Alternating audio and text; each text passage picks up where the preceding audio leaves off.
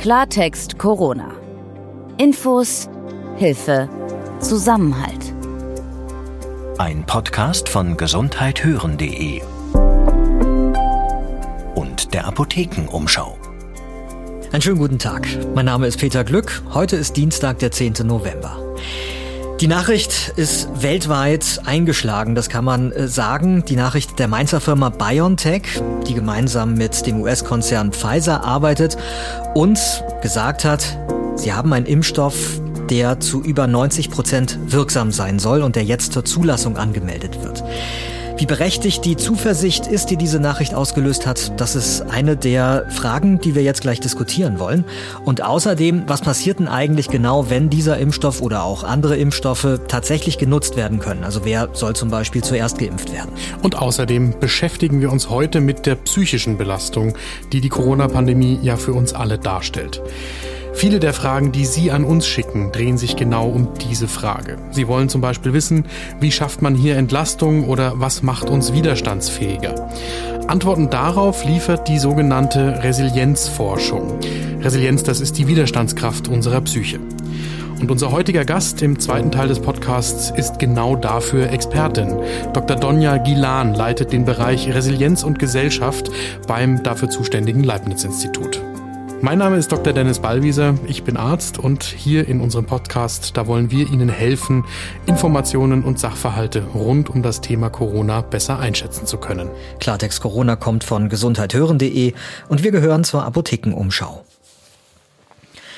Also, es gibt jetzt angeblich diesen Impfstoff, der in über 90 Prozent der Fälle vor einer Infektion zu schützen scheint. Und eben kam auch die Meldung, dass die EU-Kommission schon einen Vertrag ausgehandelt hat, damit dieser Impfstoff, wenn er denn produziert wird, auch den Menschen hier möglichst schnell zur Verfügung steht. Für Deutschland hat Bundesgesundheitsminister Spahn vorhin gesagt, sollen 100 Millionen Impfdosen auf jeden Fall gesichert werden. Aber jetzt ist dieser Impfstoff ja noch nicht da.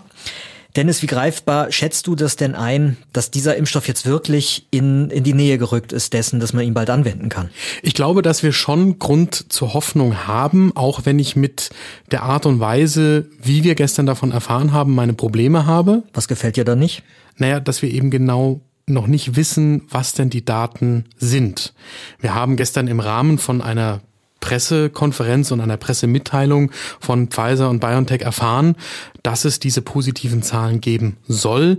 Was leider nicht stattgefunden hat, ist, dass die Wissenschaftlerinnen und Wissenschaftler, die daran arbeiten, zum Beispiel einen Brief an die Herausgeber einer wissenschaftlichen Fachzeitschrift oder etwas ähnliches geschrieben hätten, um da schnellstmöglich das einmal kurz anschauen zu lassen und dann auf der Website eines solchen wissenschaftlichen Fachjournals zu veröffentlichen. Denn dann wüssten wir tatsächlich, was die Zahlen sind. So müssen wir uns hier auf die Aussagen der beiden Unternehmen verlassen, können das aber nicht unabhängig überprüfen. Und wenn wir das hätten tun können, dann wäre die Aussage quasi noch fundierter. Und dass dann diese Zahlen so transparent gemacht werden, dass man eben zum Beispiel einen Brief schreibt an, ähm, an wissenschaftliche Fachzeitschriften, ist das ein Vorgehen, das normalerweise so üblich ist in der Welt der Wissenschaft und der Pharmaunternehmen? Das wäre quasi schon die abgekürzte Variante. Also ganz normal, wenn wir jetzt ganz viel Zeit hätten, mhm. wäre, dass man in Ruhe wartet, bis die Studie abgeschlossen ist. Diese Studie ist jetzt gerade mitten im entstehen. Und es gab jetzt hier einen Zwischenzeitpunkt, wo vereinbart worden war, wir schauen mal auf die Daten drauf. Mhm. Und diesen Zwischenzeitpunkt haben jetzt die Wissenschaftlerinnen und Wissenschaftler von BioNTech genutzt, um das schon mal bekannt zu machen.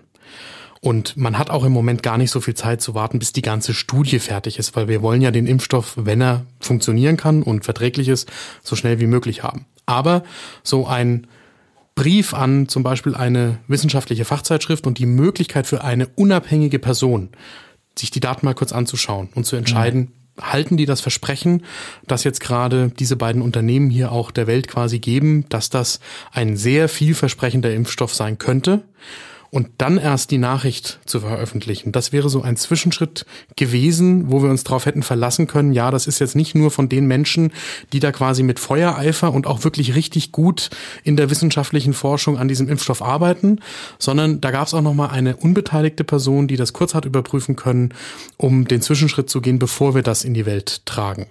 Und da würde ich mich wohler fühlen, wenn das stattgefunden hätte, weil es einfach noch mal ein Sicherheitsmerkmal gewesen wäre. Jetzt drängt halt aber die Zeit bei diesem diesem Thema so wahnsinnig und äh, dieser Winter liegt vor uns, von dem wir noch gar nicht genau einschätzen können, wie sich das eben entwickelt, diese zweite Welle, die da gerade immer mehr an Fahrt aufnimmt.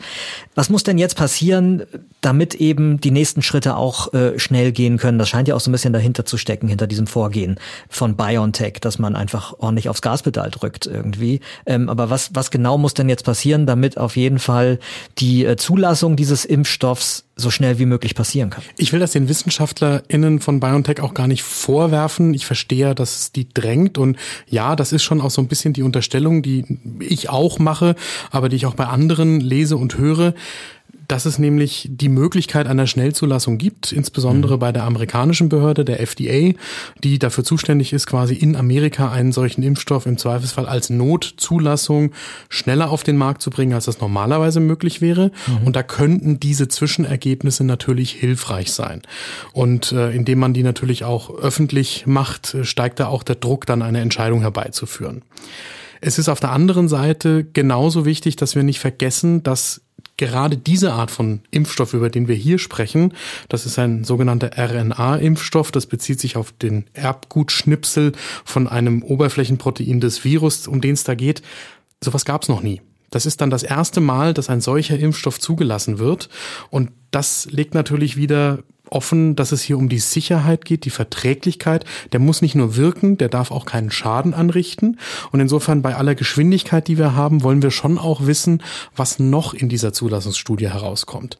Das ist dann auch für die europäische Behörde wichtig, die das dann auch für Deutschland entscheiden wird. Also die European Medicines Agency, die über solche Zulassungen entscheidet, wird dann auch für uns hier in Deutschland relevant sein, ob wir diesen BioNTech-Impfstoff mit einem kryptischen Namen, das ist nur so eine Zahlen Buchstabenkombination irgendwann hier bekommen werden. Arbeitet die denn unabhängig von der äh, Behörde da in Amerika oder wartet man erstmal ab, was in Amerika passiert und dann äh, vertraut man da auch sehr stark auf den Daten und den Entscheidungen und liefert das dann nach oder läuft das parallel und völlig unabhängig voneinander? Beide Behörden werden zu Recht für sich in Anspruch nehmen, dass sie das unabhängig entscheiden. Aber die Menschen, die in diesen Behörden arbeiten und die Experten für so etwas Hochspezielles wie die Impfstoffzulassung, die kennen sich natürlich weltweit auch nicht nur zwischen den USA und der EMA in Europa, sondern auch in anderen Ländern auf anderen mhm. Kontinenten. Und natürlich werden die Bezug nehmen aufeinander und man kann auch davon ausgehen, dass diese Menschen, die da arbeiten, miteinander im Gespräch und in der Diskussion sind, wie sie das denn alles bewerten. Und dann mag es nochmal unterschiedliche Abwägungen geben, die da eine Rolle spielen, wer das dann früher oder später später zulässt. Okay, dann lass uns jetzt mal schauen, äh, was denn wäre, wenn der Impfstoff irgendwann da ist. Wie läuft das dann genau ab? Wie kriegt man dann aber Millionen von Menschen möglichst schnell geimpft? Weil da braucht es ja mehr als nur den reinen Stoff. Da, der muss irgendwo gekühlt gelagert werden. Es braucht Spritzen und andere Materialien. Es braucht vor allen Dingen Menschen, die eben auch impfen können. Also ähm, wie wird das dann ablaufen? Es gibt da ja eine Strategie auch, oder? Die jetzt in Deutschland zum Beispiel die Bundesregierung schon angedacht hat. Es gibt, glaube ich, im Moment vor allem eine Diskussion, die gerade tobt. Und mhm. äh, Bundesgesundheitsminister Jens Spahn hat ja auch gerade gestern dazu aufgerufen, dass wir diese Diskussion auch gesellschaftlich überall führen sollen. Er hat da von den Mittagstischen gesprochen, wo ja, man das miteinander. Doch, dann fangen wir doch mal an. Hier. Ich wollte gerade sagen, insofern sind wir wunderbar mit dabei. Ja. Ähm, es gibt jetzt ein Papier, das so eine Grundlage für die Diskussion sein könnte. Das haben zusammen die Ständige Impfkommission beim Robert Robert-Koch-Institut und der Deutsche Ethikrat und die Nationale Akademie der Wissenschaften, die Leopoldina, erarbeitet. Das ist im Netz frei abrufbar und wir verweisen in den Show Notes da einmal drauf. Dann kann man sich diese sechs Seiten auch selbst durchlesen. Die sind so ein bisschen gespickt von wissenschaftlicher Sprache, aber im Kern versteht man das schon alles. Worum geht's da? Genau die Punkte, die du gerade angesprochen hast. Also jetzt haben wir dann irgendwann den Impfstoff. Wir wissen, wir werden am Anfang zu wenig haben. Jetzt müssen wir eine Strategie erarbeiten, möglichst wissenschaftsbasiert. Wer muss denn zuerst geimpft werden?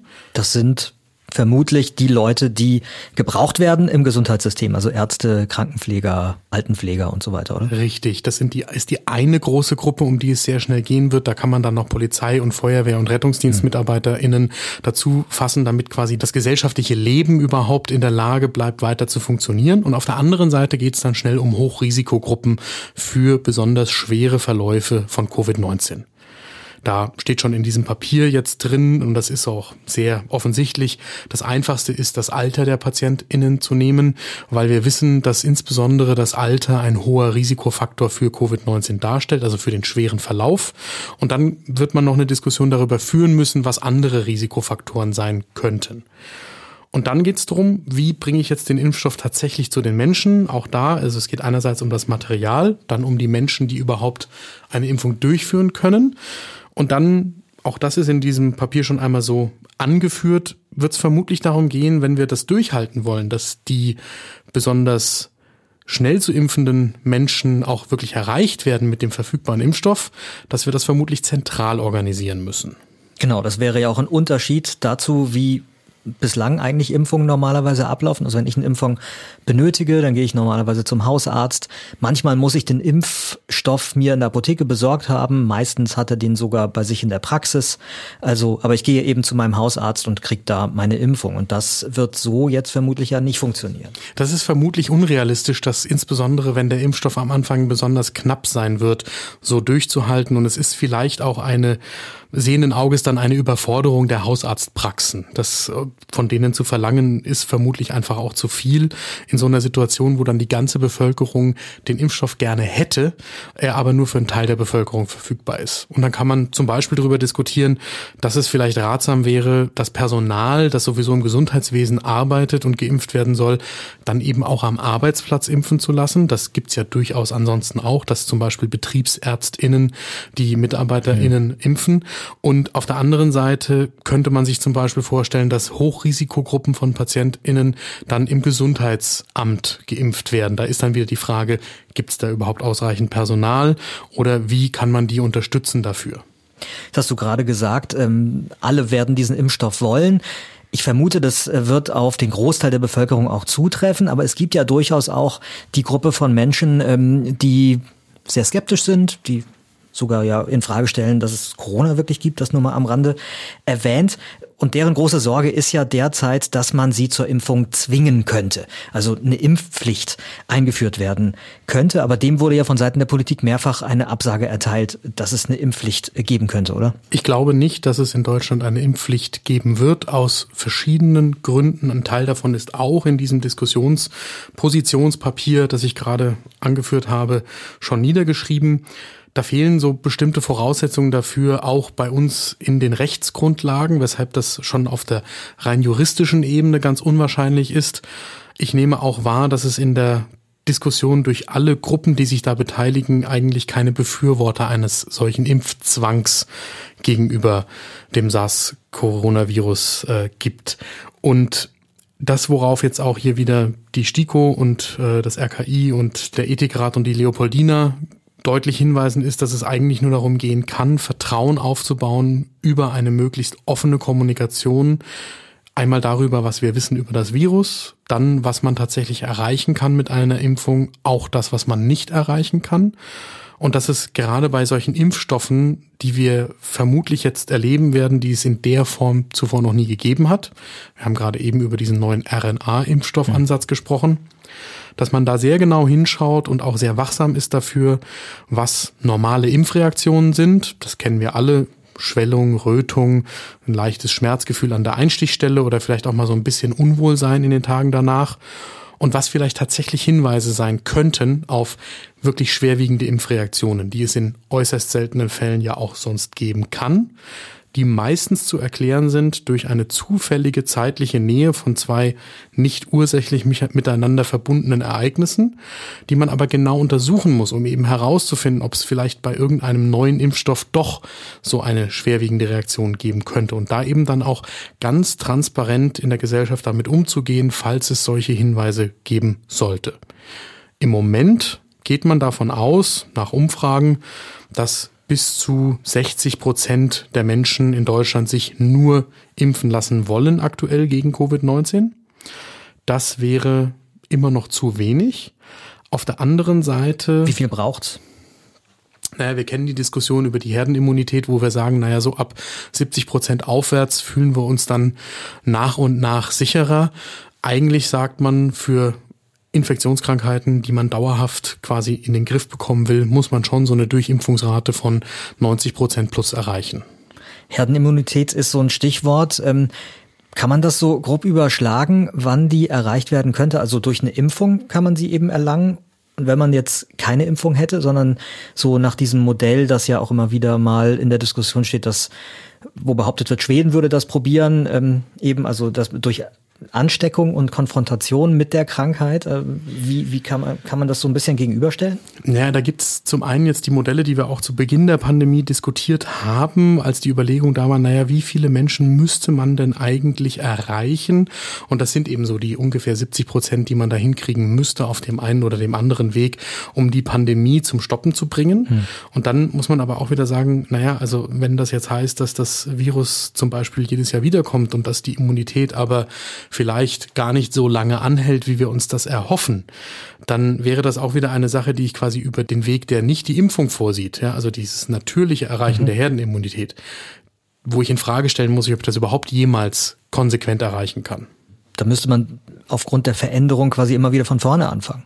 Oder? Das wäre dann zum Beispiel die Konsequenz. Also jetzt kann ich die Analogie der, des Grippevirus nehmen, die hinkt an der Stelle, aber wenn ich quasi keine Grippeimpfung hätte, dann würde einfach natürlich das Grippevirus, das sich ja bekanntermaßen verändert, einmal jährlich kommen und ich hätte dann keinen Schutz, weil die Immunität auch von meinen vorher durchgemachten Grippeinfektionen mir nicht reicht. Und wir wissen ja noch nicht, wie sich das mit dem Schutz nach einer Infektion oder nach einer Impfung verhält. Also es kann ja durchaus sein, dass Covid-19 eine Erkrankung ist, gegen die wir immer wieder in unserem Leben geimpft werden müssen, um dieses Virus auf Abstand zu halten. Damit kommen wir jetzt zum Experteninterview heute hier im Podcast einen kühlen Kopf zu bewahren in diesen Zeiten, in denen ja wirklich vieles anders ist. Man arbeitet alleine aus dem Homeoffice zum Beispiel. Man kann nicht mehr ins Restaurant gehen, so ohne weiteres. Man hat Angst um Angehörige vielleicht, die zur Risikogruppe gehören oder auch Angst um seine eigene Gesundheit. Das ist alles für viele unterschiedlich schwer zu bewältigen. Und die Frage, mit der wir uns jetzt beschäftigen wollen, unter anderem ist, ob man das eigentlich trainieren kann, einen kühlen Kopf in unsicheren Zeiten zu behalten. Die Resilienzforschung, die sogenannte, die setzt sich mit dieser Frage auseinander. Resilienz, das heißt so viel wie Widerstandsfähigkeit. Wir haben jetzt Dr. Donja Gilan aus Mainz zu Gast und sie leitet beim Leibniz-Institut den Bereich Resilienz und Gesellschaft. Frau Dr. Gilan, vielen Dank, dass Sie sich Zeit für dieses Gespräch nehmen und einen schönen guten Tag. Schönen guten Tag und sehr gerne, Herr Glück. Also fangen wir mal mit dem Begriff an. Der ist vielen unserer HörerInnen vielleicht gar nicht sonderlich vertraut. Ich habe es ja gerade schon versucht, ein bisschen zu erklären, aber Sie können das sicher besser. Also wenn Sie jetzt Ihrer Nachbarin im Hausflur kurz erklären wollen, womit Sie sich beruflich beschäftigen, was sagen Sie der dann? Ähm, mit der Widerstandsfähigkeit oder auch ähm, seelischem Immunsystem von Menschen und den Möglichkeiten, wie Menschen in besonders belastenden Lebenssituationen ähm, sich psychisch stärken können, mit den Bewältigungsstrategien, die schützend wirken und ähm, natürlich auch mit ähm, ja, kritischen Lebenssituationen oder größeren Lebensereignissen wie der Pandemie und ähm, insgesamt der Stresskompetenz, die man in solchen Situationen stärken und fördern kann, um langfristig über die Lebensspanne hinweg seine psychische Gesundheit zu stärken. Das sind so die ähm, ja, übergeordneten Ziele und Felder. Jetzt ist ja jeder Mensch anders und geht auch anders mit Belastungssituationen um. Gibt es denn Faktoren, die dazu beitragen, wie resilient man ist oder nicht? Also gibt es da Charaktereigenschaften oder Erfahrungen, die man gemacht hat, die da irgendwie unterschiedlich sich auswirken? Ein Teil ist natürlich genetisch bedingt, aber ähm, ein ganz wichtiger Teil ähm, ist erlernbar. Also man kann Resilienz erlernen, man kann Resilienz auch fördern, indem man sich bewusst in äh, kritischen Lebenssituationen oder stressvollen Situationen aktiv einbringt, also die weniger vermeidet oder verdrängt und in solchen Situationen eben schaut, welche Ressourcen brauche ich, wo kann ich mir soziale Unterstützung holen, wie kann ich die Situation mit meinen Mitteln und Handlungsspielräumen handeln und in solchen stressvollen Situationen wird die Resilienz dann sehr stark gefördert, weil man muss ja dann Kompetenzen entwickeln, äh, man muss neue Anpassungsprozesse entwickeln, um sich dann an eine neue Situation anzupassen. Und in diesem Prozess wird die Resilienz gestärkt. Also ein Teil ist genetisch bedingt, aber ein anderer Teil hat einfach mit der Motivation auch was zu tun, ähm, seine Stressbewältigungskompetenzen zu reflektieren und ähm, man sagt ganz häufig deshalb auch, dass ähm, stressige Situationen ein Trainingslager für Resilienz darstellen. Sie haben ja untersucht auch jetzt gerade konkret, wie sehr die Menschen in der Pandemie belastet sind, zum Beispiel durch die Ausgangsbeschränkungen oder zum Beispiel dadurch, dass sie in Quarantäne müssen. Was ist denn bei dieser Untersuchung jetzt in der aktuellen Situation rausgekommen? Also das sind, äh, muss man vielleicht zunächst sagen, keine Längsschnittstudien gewesen. Das heißt, das sind vorwiegend momentane Aufnahmen und Trends, die wir analysiert haben. Die haben sich auf die erste Hochphase der Pandemie bezogen und da hat sich eben herausgestellt, dass die Resilienz, also die Widerstandsfähigkeit innerhalb der Bevölkerung im Selbstbericht, also in Form einer Selbsteinschätzung, als nicht bedeutend unverändert ähm, eingeschätzt worden ist im Vergleich zu den Zeiten vor der Pandemie. Was wir festgestellt haben, ist, dass die Niedergeschlagenheit und Ängstlichkeit äh, angestiegen ist, dass Menschen auch weniger hoffnungsvoll in die Zukunft geblickt haben. Ähm, mittlerweile hat sich aber gezeigt, dass die Angstsymptome abgenommen haben. Das hat einfach mit einer funktionalen Anpassung an ähm, kritische Lebensereignisse zu tun. Das heißt, das Angstniveau sinkt dann irgendwann, wenn man sich auch an eine Situation gewöhnt hat, wenn die Medien einen nicht mehr so aus der Bahn werfen und man bestimmte, ja, Herangehensweisen erlernt hat, um mit der Situation umzugehen. Aber das Positive ist eigentlich, dass viele Menschen aus der Bevölkerung, die an der Cosmos-Studie teilgenommen haben, die äh, von Frau Professorin Batch in Erfurt durchgeführt wird, dass viele da ihre Widerstandsfähigkeit unverändert positiv beschrieben haben im Vergleich zu vorpandemischen Zeiten. Und schützende Faktoren in dieser Phase, die zu weniger Ängstlichkeit und Depressivität geführt haben, waren Routinen, also dass man sich neue Strukturen im Alltag aufbaut, dass man weniger versucht, über die ähm, Möglichkeiten, die man jetzt vielleicht nicht hat, zu grübeln, sondern eher sich neue Aktivitäten heranzieht, ähm, dass man auch neue Möglichkeiten findet, trotzdem mit anderen Menschen in Kontakt zu bleiben und das auch täglich anwendet und ähm, dass man versucht, äh, sich trotzdem Ziele zu setzen. Also dass man auch an die Zeit, nachdem sich die aktuelle Situation etwas aufgelöst hat, nachdenkt und sich überlegt, welche Ziele möchte ich da wieder äh, anpacken und was kann ich vielleicht jetzt schon dafür tun, um langfristig dann auch nach der Pandemie oder nach dieser besonderen Situation, in der wir jetzt sind, wieder auch bestimmte Ziele zu erreichen, die jetzt vielleicht nicht möglich sind. Jetzt ist der Mensch äh, ein soziales Wesen und um psychisch gesund zu sein, da braucht es erwiesenermaßen ja den persönlichen Austausch halt. Also dass man andere trifft, dass man sich auch mal berührt und so. Ähm, für viele ist das gerade eben nicht möglich und besonders schwer ist das zum Beispiel für Menschen in Altersheimen oder auch Singles, die nicht mehr regelmäßig andere Leute treffen können. Was konkret raten Sie denn diesen Menschen, die besonders von der ähm, Einsamkeit betroffen sind gerade? Ähm, da gibt es leider jetzt kein Patentrezept, das ich nennen könnte, denn das ist wirklich eine schwierige Situation. Menschen, die Singles sind, wie Sie gesagt haben, die vielleicht im Altersheim leben oder vielleicht auch keinen so großen sozialen äh, Kontext haben. Also da denke ich, das ist ein gesamtgesellschaftlicher Prozess und auch eine Verantwortung, die wir für unsere Mitmenschen äh, übernehmen müssen. Vielleicht Menschen, die einfach bezogen auf den sozialen Kontext besser gestellt sind, weil sie mehr Kontakte haben. Also Stichwort Kooperationsbereitschaft und prosoziales Verhalten. Ich denke, da trägt jeder in der Gesellschaft die Verantwortung, sich auch um Nachbarn, um Ältere zu kümmern, je nachdem, welche Möglichkeiten da offen stehen. Wir wissen ja, dass aktuell wieder Beschränkungen bezogen auf den Kontakt ähm, ja aktuell einfach bestehen, aber es gibt ja auch andere Formen, also dass man beispielsweise dem Nachbarn Zettel vor die Tür legt, ob man irgendwie behilflich sein kann, dass man ähm, telefonischen Kontakt aufnimmt oder eben auch andere mediale Kanäle benutzt, die ja schon in der ersten Hochphase der Pandemie auch vorgestellt wurden. Ähm, das füllt natürlich nicht den wirklich physischen Kontakt und den Face Face-to-Face-Kontakt äh, aus, aber es ist zumindest eine Annäherung daran und ich denke, aktuell ist sowieso eine Situation, wo man auf ähm, Risikogruppen, sozial benachteiligte Menschen, die ja viel stärker auch von der Pandemie betroffen sind im Vergleich zu gut situierten Menschen mehr Rücksicht nehmen muss und auch ähm, dieser Kollektivismus, der vielleicht nicht so präsent war vor der Pandemie, auch jetzt wieder ein wenig kultiviert wird und vielleicht auch so eine Appellfunktion ist, dass man ähm, auch auf seine Mitmenschen schauen muss und gucken muss, wie kann man die unterstützen. Als schädlich haben Sie ja gerade schon so das Grübeln mal kurz erwähnt, dass man versuchen sollte zu lassen oder zu reduzieren. Gibt es denn ansonsten etwas, das man in der jetzigen Situation lassen sollte, was man auf keinen Fall tun sollte, damit man sein Gemüt nicht noch weiter belastet?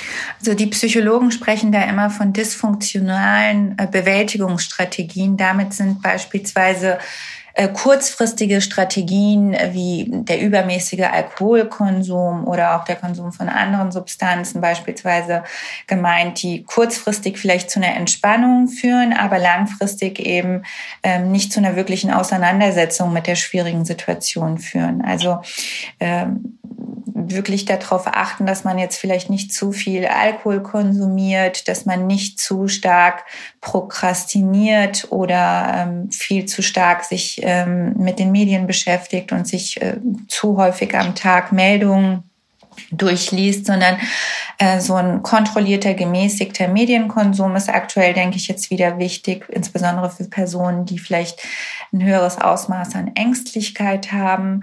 Ähm, was man auch auf jeden Fall vermeiden sollte, ist, wenn man jetzt Homeoffice macht und vielleicht auch nicht so viele soziale Kontakte hat oder äh, alleine lebend ist, dass man zu lange zu Hause bleibt. Also gerade jetzt die Jahreszeit, wo sowieso nicht so viel Sonne scheint und es eher trüber und dunkler ist, ähm, sind Spaziergänge wichtig, frische Luft, ähm, sportliche Betätigung und die Abwechslung ist sehr wichtig. Also dass man wirklich versucht, unterschiedliche Aktivitäten in den Alltag reinzubringen, Kontakte hält, körperliche Aktivität an den Tag legt, aber auch was liest und so versucht tatsächlich immer noch ähm, einen abwechslungsreichen Alltag zu haben, trotz der Beschränkungen. Als Abschlussfrage an Sie. Man sagt ja immer, in jeder Krise gibt es auch eine Chance. Vielleicht, wenn wir so einen positiven Ausblick auch in die Zukunft hier geben wollen. Was würden Sie denn sagen, was können wir aus dieser Pandemie lernen? Ich denke, wir ähm, haben jetzt sehr intensiv erfahren, dass wir abhängig voneinander sind, also diese Interdependenzen in der Gesellschaft und auch die Verwundbarkeit ähm, ist ja schon seit mehreren Monaten einfach bekannt geworden, dass wir auch über nationale Grenzen voneinander abhängig sind. Und ähm, vielleicht führt, führt das langfristig sowohl im Bereich der Politik als auch bezogen auf die Wirtschaft und insbesondere auf die Förderung von ähm, sozial benachteiligten Menschen dazu, dass gerade im Bereich Gesundheit einfach diese Chancengleichheit, die gleichberechtigte Teilhabe an äh, Gesundheit mehr gefördert wird, weil wir sehen ja jetzt während der Pandemie ähm, eigentlich wie durch ein Mikroskop, welche Menschen sehr stark betroffen sind. Und das sollte eigentlich nochmal aufzeigen, ähm, welche Bevölkerungsgruppen langfristig zu schützen sind und viel stärker zu fördern sind, als es bisher geschehen ist. Frau Dr. Donja Gilan, ich danke Ihnen sehr für das Gespräch. Danke auch.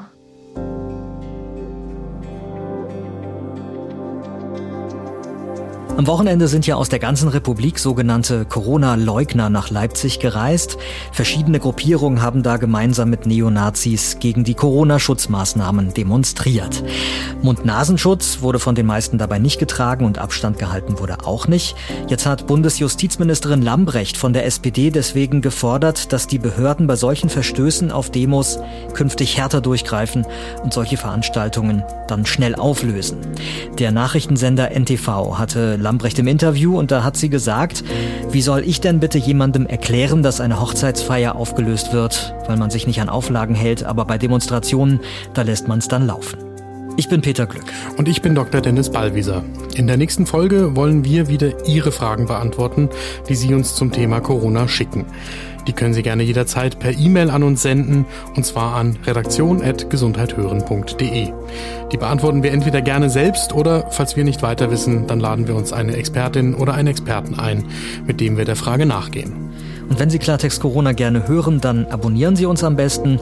Bei Apple Podcasts können Sie uns auch Feedback geben, eine Sternchenbewertung oder einen kurzen Text. Da freuen wir uns sehr drüber. Klartext Corona. Ein Podcast von gesundheithören.de und der Apothekenumschau.